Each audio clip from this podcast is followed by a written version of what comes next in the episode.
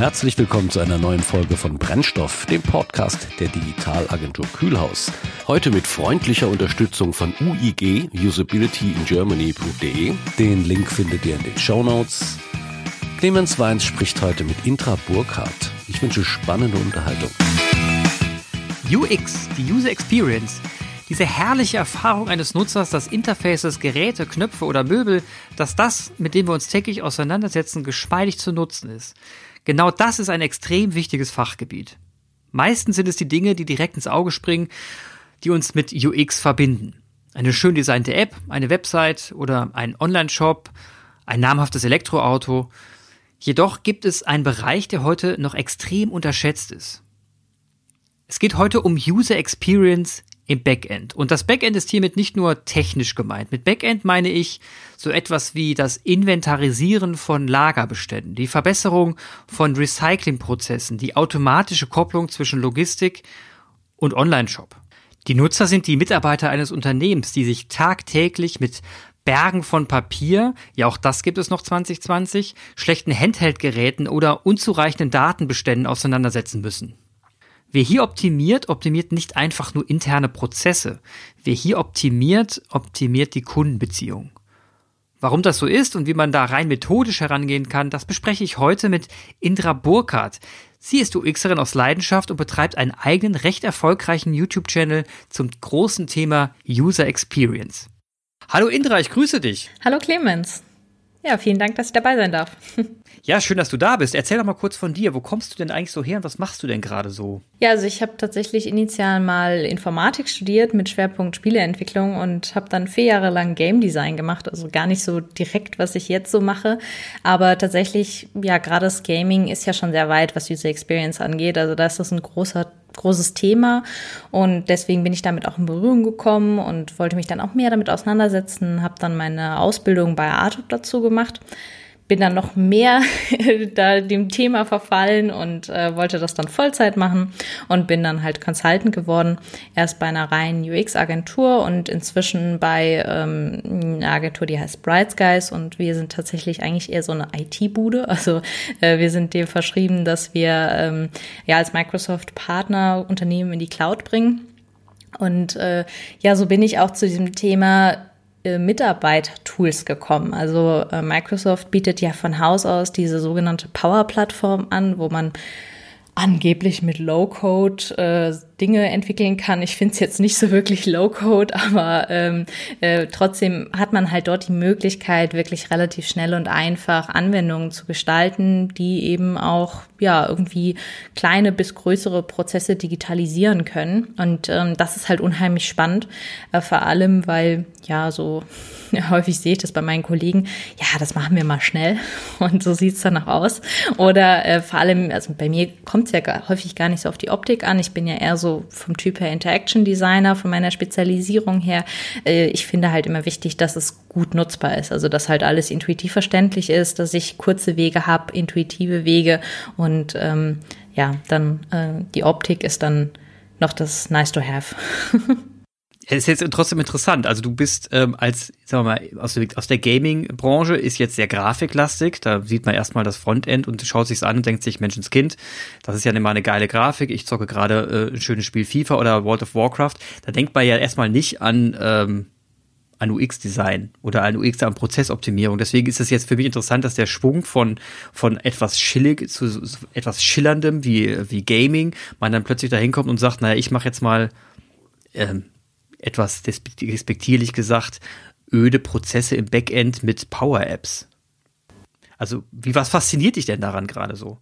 Ja, also ich sage immer, uh, Usability ist eigentlich wie so ein Hygienefaktor. Du merkst nicht, dass es gut ist, du merkst eigentlich erst, wenn es stinkt. Ja? Und du setzt es eigentlich schon voraus, dass es, dass es irgendwie funktioniert. Und ähm, das, was es dann eigentlich wirklich cool macht, das ist dann halt sowas wie die Grafik, das ist diese User Experience, dass sich alles so rund anfühlt, dass ich denke, mhm. oh, da hat sich halt jemand richtig Gedanken gemacht. Und ähm, beim Gaming ist es halt so, dass ähm, ja, da ist dieser ganze Use Case ja auch was anderes. Also ich mache das ja, weil ich daran Spaß habe. Und da ist halt dann auch die, ähm, ja, die, die Leute drin zu halten, ist das oberste Gebot. Das heißt, ich muss halt zu jeder Zeit wirklich richtig gut abliefern. Und ähm, ja, deswegen ist da so der, der Case ein ganz anderer, als jetzt, wenn ich Mitarbeiter habe, die müssen halt ihre Sachen machen. Ja, sie kommen halt gar, sie gar nicht drum rum. Und das ist aber, finde ich, häufig auch die Krux dabei. Also die Unternehmen sagen dann, ja, gehört halt zu deren Job. Ne? Also muss ja, müssen wir ja nicht gut machen. Die werden ja schließlich dafür bezahlt, es zu nutzen. Was aber eigentlich nicht stimmt. Also tatsächlich ist ja in unserem Arbeitsschutzgesetz auch die Mensch-Computer-Interaktionsnorm verankert und deswegen müssen wir eigentlich sogar gebrauchstaugliche äh, Anwendungen gestalten. Die Mensch-Computer-Interaktionsnorm, was steht ja. denn da drin? Das ist die ISO äh, 9241. Okay. Erzähl mal. Und ähm, ja, da sind halt diese verschiedenen, also zum Beispiel wie der Begriff, Begriff Usability, das ist ja zu Deutsch Gebrauchstauglichkeit, ist darin definiert, also dass etwas effektiv, effizient und zufriedenstellend sein muss. Die einzelnen Begriffe sind definiert, die Dialogprinzipien sind definiert, also dass ich ähm, zum Beispiel etwas ähm, äh, erwartungskonform gestalten soll oder steuerbar und solche Themen. Also es eigentlich sind die Sachen, wie man es zu gestalten hat, alles in der Norm festgehalten. Ist ja krass. Und nach dieser Norm, also geht ihr, ähm, konfrontierst du die Unternehmen mit dieser Norm oder wissen die schon um diese Norm? Also gehst du in Unternehmen rein, sagst, Mensch, wir müssen den Prozess optimieren, die sagen, ja, nee, ist irgendwie nicht so gut, äh, die Mitarbeiter verdienen doch eh Geld und müssen dann, müssen halt machen und du sagst dann, nee, da gibt's aber diese Norm. Und da sagen die, ja, nee, da machen wir jetzt. Läuft das, kann, läuft das so? ja, also es ist, es ist so ein bisschen klugscheißerig immer. ähm, man kriegt auch nicht alle damit, aber ähm, tatsächlich wissen darum viele nicht. Also dass es mhm. halt klar definierte Regeln dafür gibt und ähm, äh, ja, dass es halt auch nicht wie du auch sagtest, es geht halt in erster Linie gar nicht darum, es irgendwie fancy zu machen, sondern es geht halt darum, es nutzbar zu machen. Und allein daran scheitert es halt leider schon. Ja, meistens schon, das ist richtig. Ähm, ich habe letztens einen Power-App-Workshop gehabt mit einem Kunden und da ging es genau um das Thema, dass man eben versucht, die Lager, die Lager-Inventarisierung äh, von Lagern zu automatisieren und zu, äh, zu digitalisieren, dass man, wenn die, die Paletten reinkommt, man direkt abscannt, die dann sofort im ERP landet und anschließend im Online-Shop schon gesagt wird, okay, Bestand ist da, wir können weiterverkaufen es fühlte sich per Power App doch unglaublich leicht an zu Beginn, muss ich sagen. Also es war jetzt ein ganz, mhm. ganz geringer Widerstand dabei und diese Kombination zwischen, wir müssen ein Interface bauen, mal schnell für die Mitarbeiter, muss ja nicht fancy clicky bunty sein, aber zumindest so, dass es nutzbar ist, äh, aus Standards heraus, die die Power-Plattform von, ähm, von Microsoft mitgibt und gleichzeitig dieses Gefühl von, wir haben jetzt hier mal in kürzester Zeit eine Idee optimiert fand ich sehr faszinierend. Wie ist denn deine konkrete Erfahrung eigentlich, wenn du mit, dich mit Businessprozessen auseinandersetzt? Was hast denn du bereits äh, mit den Kunden an Erfahrung gesammelt? Also ich finde tatsächlich wichtig, dass man auch da vorher sich noch einen Plan macht. Also ähm, ich fange trotzdem immer gerne noch mal mit einem mit einem Wireframe an, dass ich entweder am Anfang per Hand zeichne oder vielleicht mit irgendeinem Wireframing-Tool arbeite und auch da trotzdem nochmal mit dem Team, was auch die Power App dann entwickeln soll, auch von Seiten des Kunden als auch bei uns äh, die Techniker oder wenn ich es dann halt selber mache, dass man halt nochmal genau spricht, so soll die Interaktion sein, weil ich habe tatsächlich immer eher die Erfahrung gemacht, man baut es dann und dann merkt, merkt der Kunde oder man selber so, oh, das geht ja auch und dann fängt man an, da rumzufrickeln und dann dauert es halt viel länger, als wenn ich halt vorher mal drei Skizzen gemacht habe. Okay, das heißt, du machst im Vorfeld äh, die Skizzen, gehst du auch auf die Mitarbeiter zu, machst du äh, quasi Nutzerbefragungen der Mitarbeiter? Ja, genau. Man, also ich finde es tatsächlich am besten, wenn man ähm, schon mit einer, wenn man tatsächlich eine Idee hat und dann einfach einen Usability-Test macht mit, ähm, mit seinem ähm, Prototypen. Ja, dann ähm, also geht tatsächlich auch schneller, ähm, als es mit der Power App dann zu machen. Oder wenn man dann sagt, man hat die Power App erstmal nur gebaut, ohne jetzt das ganze Backend daran zu hängen. Ja, da kann mhm. man ja auch schon viel simulieren, dass man da einfach mal ein paar User drüber äh, haut in einem Usability-Test und sagt, hier, ähm, mach mal, probier mal die Aufgabe und, ähm, und erzähl mir mal, wie es funktioniert. Und ähm, dann hat man halt schon relativ viel abgefangen, bevor dann jetzt irgendwer da irgendwelche SharePoint-Verlinkungen oder sonst was hinten dran gehauen hat und dann kommt das ganze Feature am Ende raus. Ja. Ähm, ohne jetzt großartig ähm, Werbung für Microsoft machen zu wollen, aber die Power App, sag mal, die Power App Idee von Microsoft und die Power Automate Idee, die ist ja schon in gewisser Art faszinierend. Wenn du jetzt mal so ganz nüchtern auf den Markt schaust und sagst, welche Werkzeuge man so hat, um Backend-Prozesse mal geschmeidig zu optimieren, ist da wirklich Microsoft Power Plattform das, was das Nonplusultra oder hast du schon mit anderen Dingen Erfahrung gesammelt?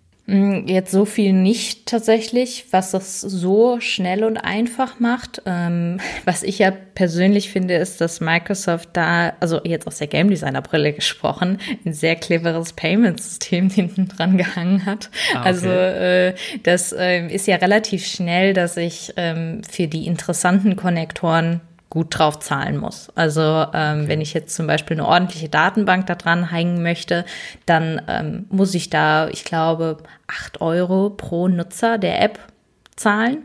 Mhm. Ähm, oder ich kann mir dann so ein Flatrate-Modell, wenn ich, glaube ich, mehr als fünf äh, Apps benutze, dann kann ich irgendwie 40 Euro pro Nutzer zahlen und dann kann ich quasi das so viel nutzen, wie ich möchte. Ähm, und das finde ich natürlich, also wie gesagt, so aus der Game Designer Perspektive total schlau. also aus der aus der Anwenderperspektive, die jetzt die ich Power App benutze, denke ich halt so, oh, ja, und dann fängt man doch irgendwie an mit SharePoint zu frickeln und eigentlich ist halt SharePoint keine Datenbank und dann kommt mhm. der Kunde mit, oh, oh, oh, können wir dann nicht irgendwie sagen, dass ich da nicht drauf zugreifen kann? Und denkst so, nee, weil es ist halt SharePoint, das steckt schon im Namen, ja, Share, ja.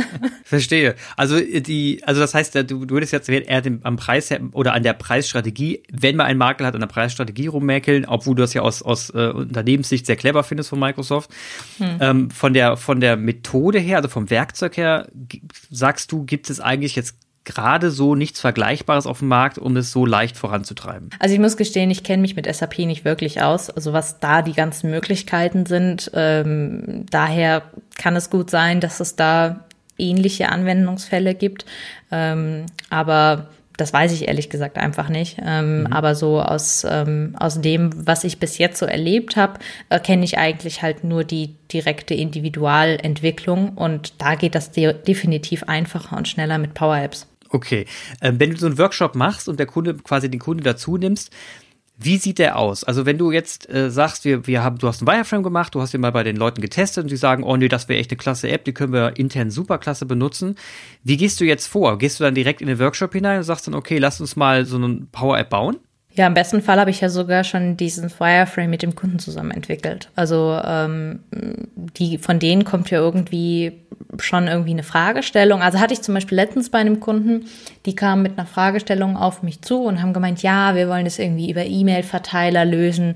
Da ging es so um so eine Datenschutzeinwilligungsgeschichte und ähm, äh, und dann habe ich mir das so, habe ich gemeint, okay, ich höre mir das mal an. Wir machen, wir, wir besprechen darüber, was sind wirklich die Anforderungen. Und dann habe ich gesagt, ja, das könnten wir auch mit einer Power-App umsetzen. Und, ähm, und dann war das auch so irgendwie im Gespräch, schnell einfach mitgescribbelt, so, das ist die Idee.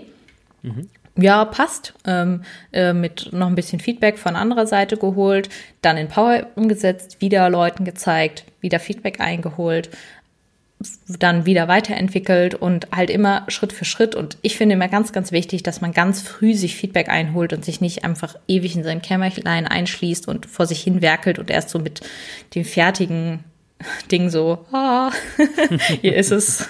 Könnte aus deiner Sicht jetzt jeder UX, also du bist jetzt, hast Informatik studiert, bist du Xerin als Informatikerin. Was wäre denn, wenn jetzt jemand, der nicht aus der Informatikschiene kommt, aber trotzdem User Experience Designer ist, könnte der sich auch mit dem mit Power Apps auseinandersetzen oder ist die Einstiegshürde doch etwas höher? Das gleiche Thema hatte ich tatsächlich bei ähm, Extra-Prototypen. Also ich habe sehr viel schon mit Extra geprototyped und es erinnert mich in vielerlei Hinsicht genau daran, wobei ich ein paar mehr Möglichkeiten habe. Also ähm, was ich immer an Extra bemängelt habe, äh, war jetzt, dass man zum Beispiel keine Schleifen bauen kann oder keine geschachtelten if-Abfragen. Und das mhm. geht halt alles in, in Power, äh, Power Apps. Und ähm, das finde ich halt sehr cool. Ähm, aber ich habe halt schon gemerkt, da ich auch selber Extra Trainings gegeben habe, dass wenn man man gar kein Verständnis davon hat, weil man es noch nie erlebt hat, so logische Abfragen oder sonst irgendwie was, dann mhm. fällt einem das schon schwer und dann wird es einem auch in Power Apps schwer fallen, weil man braucht halt einfach diese Logik. Also was man halt höchstens machen kann, Und da sind unsere Techies auch schon sehr glücklich drüber, wenn man halt einfach das Interface zieht, weil auch das Einstellen der verschiedenen Farben, weil es, man muss ja die ganzen States auch definieren, das ist halt auch sehr zeitaufwendig. Und wenn ich das als Visual Designer mache für den Entwickler, hat man mhm. dem auch schon sehr viel Nerven erspart. Also hatte ich letztens auch eine so, oh, ich muss nicht das Interface machen, danke. das heißt, du konntest, das heißt, da die Kombination aus einem, sagen wir mal, jemand, der grundlegende Verständnis Verständnisse für Algorithmen hat und eine Person, die, sagen wir mal, ruhig recht gut User Experience Designer ist, die in Combo wären für Power Apps gar nicht so doof, weil man sich da sehr mhm. stark ergänzen könnte auf beiden Seiten. Ja, okay. auf jeden Fall. Ja. Und du hast gerade eben gesagt, ganz einstiegs hast du gesagt, das habe ich mir gemerkt, und zwar, es wäre dann doch hinten raus komplizierter, als man denkt, wenn man alles anschließt. Was meinst du denn damit? Ist es dann doch nicht mehr Low-Code? Nee, also vor, all, vor allem Power, äh, Power Automate, das dient ja dazu, dass ich dann ähm, automatisiert Sachen anstoße. Also wenn ich jetzt zum Beispiel irgendwas eintrage in meine SharePoint-Liste oder in eine Datenbank, dann lauscht da ja mein Power Automate drauf und sagt, ah, okay, dann schicke ich jetzt an irgendwen eine Nachricht oder ähm, keine Ahnung, ich ähm, schieb irgendwas an, wie auch immer. Und, ähm, und ja, obwohl es clicky bunti ist und man irgendwie äh, Kästen schieben kann, äh, ist es halt trotzdem so, dass ich Variablen initiieren muss. Ja, also das mhm. ist halt für mich sowas, wo ich denke so, Mensch, das muss ich in manchen Programmiersprachen nicht mal tun. ja? Und okay. äh, da denke ich mir halt so, ja gut, also da hätte man es schon, finde ich, leichter machen können. Klar, ich weiß nicht, wie es dann technisch aussieht, aber ich finde es nicht low-code. Okay, das heißt, du der Anfang, der, der Einstieg ist recht knackig, äh, low-codig, wenn es noch um Excel-Tabellen geht, die man dann hinten anschließt, aber sobald es dann hm. wirklich an Schnittstellen geht, ist es dann gar nicht mehr so witzig. Also verstanden, liebe Leute da draußen, es ist wichtig, dass man, wenn man sich äh, für Power App Entwicklung entscheidet, dass man sich trotzdem entscheidet dazu, in, in dem Team nicht nur einen Designer zu haben oder jemand, der sich ein bisschen grundlegend mit äh, Programmierung auskennt, dazuzunehmen, sondern vielleicht dann doch einen Entwickler, wenn es, wenn es um die harten Sachen geht. Hm. Gut zu wissen. So baut man schon mal ein Team auf. Jetzt mal die Frage, wenn man das Thema Business-Prozess-Optimierung an, äh, anspricht. Was sind denn so die meisten Prozesse, wo du sagen würdest, da muss man intern eigentlich immer ran. Was ist denn so ein Standard für dich, wo, wo, wo, jedes Unternehmen sagen würde, oh Mann, ja, stimmt, haben wir auch auf der Kette, stimmt? Ja, also ich glaube, was viele haben, sind sowas wie ähm, so, so Antragsgeschichten. Also sei es jetzt, ob ich irgendwie meine Reisekosten einreichen muss. Das kenne ich zum Beispiel von einer alten, von, von meinen alten Firmen, beide. Ähm, da musste ich dann immer so ein, meine Excel-Tabelle irgendwie ausfüllen, dann ausdrucken, dann meine, äh, meine Belege da dranhängen und das dann irgendwie zu der Buchhaltungsdame legen und oder hinschicken. Und das geht natürlich total easy digital. Ne? Also ich kann ja zum Beispiel auch in Power Apps meine Kamera damit verbinden. Also wenn ich halt wirklich eine App baue fürs Handy, könnte ich mhm. rein theoretisch meine Reisekostenabrechnung mit meinem Handy machen und dann einfach ein Foto von meinem, von meinem, äh, von meiner Abrechnung oder als Anhang das dranhängen. Ja, und dann muss ich da nicht mehr eine Papierschlacht machen das finde ich auch super beeindruckend. Also wenn man jetzt die Power-Plattform benutzt, wir haben ja quasi alle Azure-Services parat, die es gibt. Also man kann ja wirklich die ganzen KI-Services nutzen von äh, Bildmustererkennung über Sprache. Mhm. Wie agierst du denn mit diesen KI-Tools? Spielst du da auch ein bisschen mit rum? Also aktuell ist es so, dass ähm, wir bei den Kunden noch gar nicht so weit sind. Also ähm, häufig ist es ja so, dass wenn wir bei den Kunden reinkommen, dann machen wir erstmal bei denen eine, eine, Office 365 oder Microsoft 365 Einführung. Mhm. Das heißt, die fangen erst an, sich zu digitalisieren und ähm, dann muss ich da noch nicht über KI mit denen sprechen, sondern dann spreche ich noch darüber, dass Videotelefonie was Verrücktes ist. Und äh, ja, dann ähm, dann ist auch erstmal so dieses Rantasten, okay, das ist überhaupt möglich. Und dann geht man halt so Schritt für Schritt und also ich finde halt viel Impact hat es, ähm, wenn ich dadurch Arbeit erspare auch. Ne? Also wenn mhm. ich jetzt einen Prozess digitalisiere, wo vorher vielleicht jemand was irgendwie extrem viel händisch machen musste, weil was kopiert werden konnte, wenn ich da halt jemanden die Arbeit erleichtern kann, aber gleichzeitig muss ich da ja auch wiederum Change Management betreiben, weil ich der Person dann nicht sagen will, du, ich nehme dir deine Arbeit weg, sondern ich erleichter dir deine Arbeit. Ja, ich hatte letztens ein Gespräch mit einem Kunden, der hatte äh, da ging es im Lager so ab, da kam ein Lastwagen angefahren mit, mit Paletten und hat die abgeliefert und der Lieferschein, der dann entsprechend auch unterschrieben werden muss und abgelegt werden muss, das sah so aus, das wurde per Papier abgelegt. Also die Person am, am, am Tor, die dann alles in Empfang genommen hat, hat das, pa das Papier genommen und auf seinen Schreibtisch gelegt, auf den Stapel zu den anderen Papieren, weil nämlich an dem Tag ja mehrere Lastwagen reinkamen und der Stapel, der stapelte sich dann so ein bisschen. Und mit der Zeit, wenn dann endlich alle Lastwagen weg waren, begann er dann auch sich darum zu kümmern, diese Papiere entsprechend zu bearbeiten und dann zu digitalisieren. Jetzt wäre es doch eigentlich, und da, spricht, ist ja keine Hexenkunst zu sagen, na jetzt wäre es doch hier total simpel zu sagen, ich nehme eben diese Bildmustererkennungs, den Bildmustererkennungsservice von Azure, klopp den an mein, einen Daten, eine, sagen wir mal, an irgendeinen so Datenpool an, sodass ich da Daten ablegen kann und fotografiere einfach bei Eingang schon diese Zettelchen ab und sag, okay, jetzt hm. sind sie schon drin und jetzt ist wieder drin. Und beim Abfotografieren gebe ich ein, mache ich ein, meine Signatur unten drunter, auch digital, und da wäre alles erledigt. Ich meine, das ist ja jetzt nicht fancy und das ist doch bestimmt jedem mittelständigen Betrieb beizubringen, auch wenn er jetzt gerade nicht digitalisiert ist, dass das doch jetzt recht schnell umsetzbar und, und sinnvoll ist, oder nicht? Ja, es ist halt, ähm, viele scheuen sich dann auch davor, dann zu sagen, ach, dann muss ich ja meinen ganzen Lagerarbeitern noch Handys stellen. Aber es wird häufig dann, ja, es wird aber häufig dann nicht gesehen, was für eine Einsparpotenzial ich dann habe, weil der, das Handy ist ja dann der erste Schritt, weil ich denke mir dann, warum brauchen wir überhaupt ein Papier? Warum kann nicht der ja. Lkw-Fahrer einen QR-Code zeigen, der andere scannt ab und hat alles direkt, ja, weil natürlich habe ich immer bei dieser Bilderkennung, wenn dann jemand da eine Schnuddelschrift hat, dann wird es halt doch nicht erkannt und dann muss ich wieder mhm. nacharbeiten. Das stimmt, ja. Aber zum Thema, zum Thema Return on Invest, also wenn man jetzt mal darüber redet, wie viel Einsparungen hat denn so ein Einsatz, wenn man wirklich Businessprozesse optimiert? Hast du da mal was mitbekommen? Habt ihr mal was ausgerechnet, was ihr dem Kunden wirklich an Kohle gespart habt, dass ihr interne Prozesse optimiert habt? Nee, haben wir tatsächlich noch gar nicht gemacht. Es ist halt immer so die Frage, ne, ähm, weil ich glaube, dass vieles, was du einsparst und dadurch auch vor allem gewinnst, gar nicht so richtig messbar ist. Also, weil ähm, das ist ja vieles, was die Leute nicht sehen, dass die, dass ich, alle sind ja irgendwie busy. Alle haben ja mhm. keine Zeit mehr, um irgendwas zu tun. Und ähm, wenn man dann den Leuten die Arbeit wegnimmt, sind sie erstmal alle ganz schockiert. Und ähm, die Idee ist ja aber eigentlich dahinter, dass ich mehr Zeitraum schaffe, um kreativ zu werden, um neue ähm, ja, Vertriebsmethoden, neue Möglichkeiten, innovativ eben zu sein. Und mhm. was ich dann daraus entwickeln kann, ja, also was dadurch geschaffen wird, ist halt auch ziemlich schwer messbar.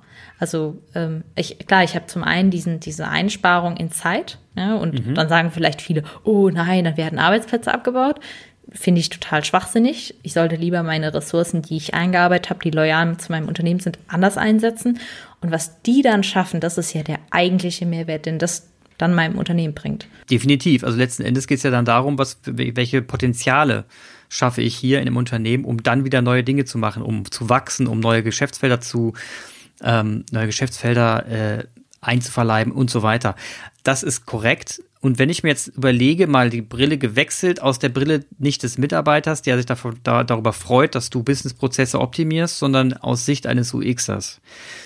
Jetzt kann man doch wirklich sagen, dass sich die Arbeit eines User Experience Designers oder eines ja, User Experience Designers beziehungsweise Consultants schlagartig verändert langsam.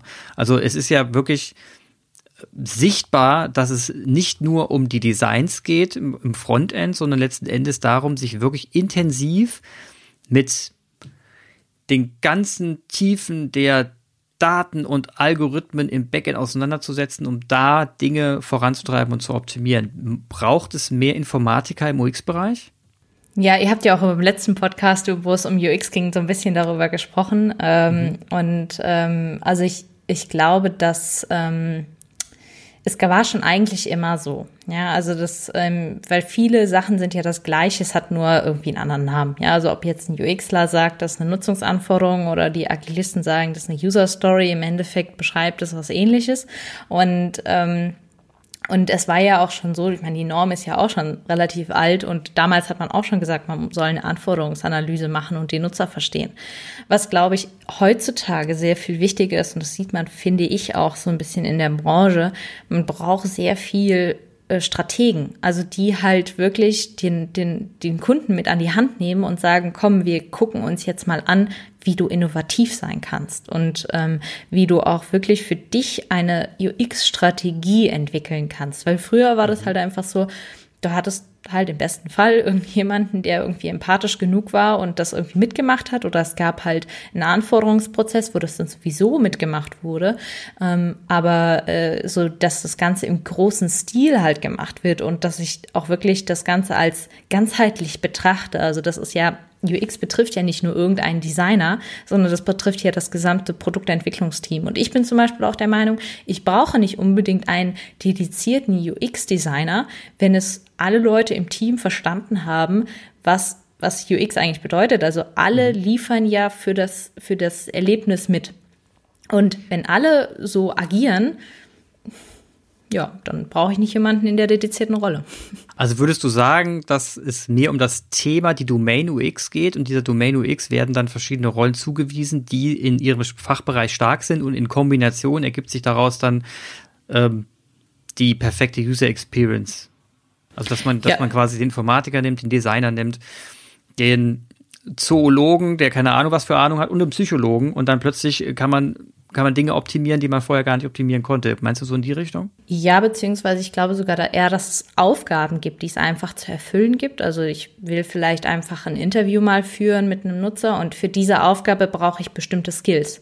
Und ähm, klar, es gibt irgendwie Studiengänge, die liefern gewisserweise diese Skills mit, aber ähm, ich glaube, es ist auch so ein bisschen das, wofür man sich einfach interessiert und was man natürlicherweise trainiert. Also ich habe das zum Beispiel auch schon, als ich noch Game Designer war, gesehen niemand hatte Game Design studiert, weil das mhm. gab es halt auch zu dem Zeitpunkt nicht. Da hatte ich dann irgendwie einen Astrophysiker als Kollegen, ja, und der war halt Game Designer oder ein VWLer. Und ja. ähm, das ist ja das, wofür du dich halt auch interessierst. Und das ist ja, also ich glaube immer sehr stark daran, wenn man sich halt stark für was interessiert, beschäftigt man sich damit auch und deswegen wird man darin besser. Ja, und das ist natürlich genauso auch bei diesen ganzen UX-Aufgaben. Wenn man halt einfach sehr empathisch und neugierig ist und gerne mit Menschen interagiert, dann ist das einfach etwas, was einem Spaß macht. Und dann macht man es häufig und dann wird man noch besser daran. Das sind schöne Worte. Jetzt zum Abschluss würde ich dich gerne noch mal fragen über deinen YouTube-Channel. Du hast dort verschiedene Themen zur User Experience äh, hochgeladen.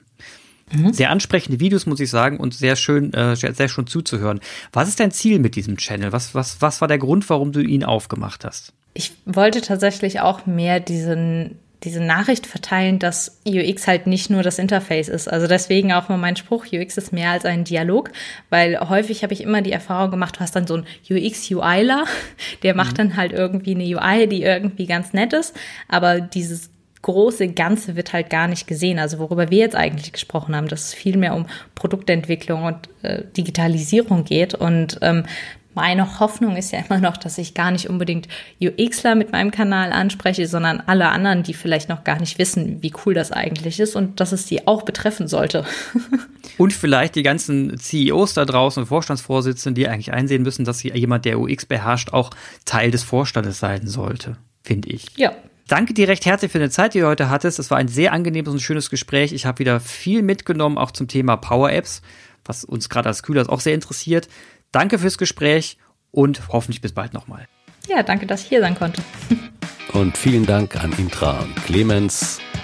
Werft noch einen Blick in die Show Notes. Dort haben wir auch usabilityingermany.de verlinkt. Und wir freuen uns auf ein nächstes Mal bei Brennstoff dem Podcast der Digitalagentur Kühlhaus. Auf Wiederhören.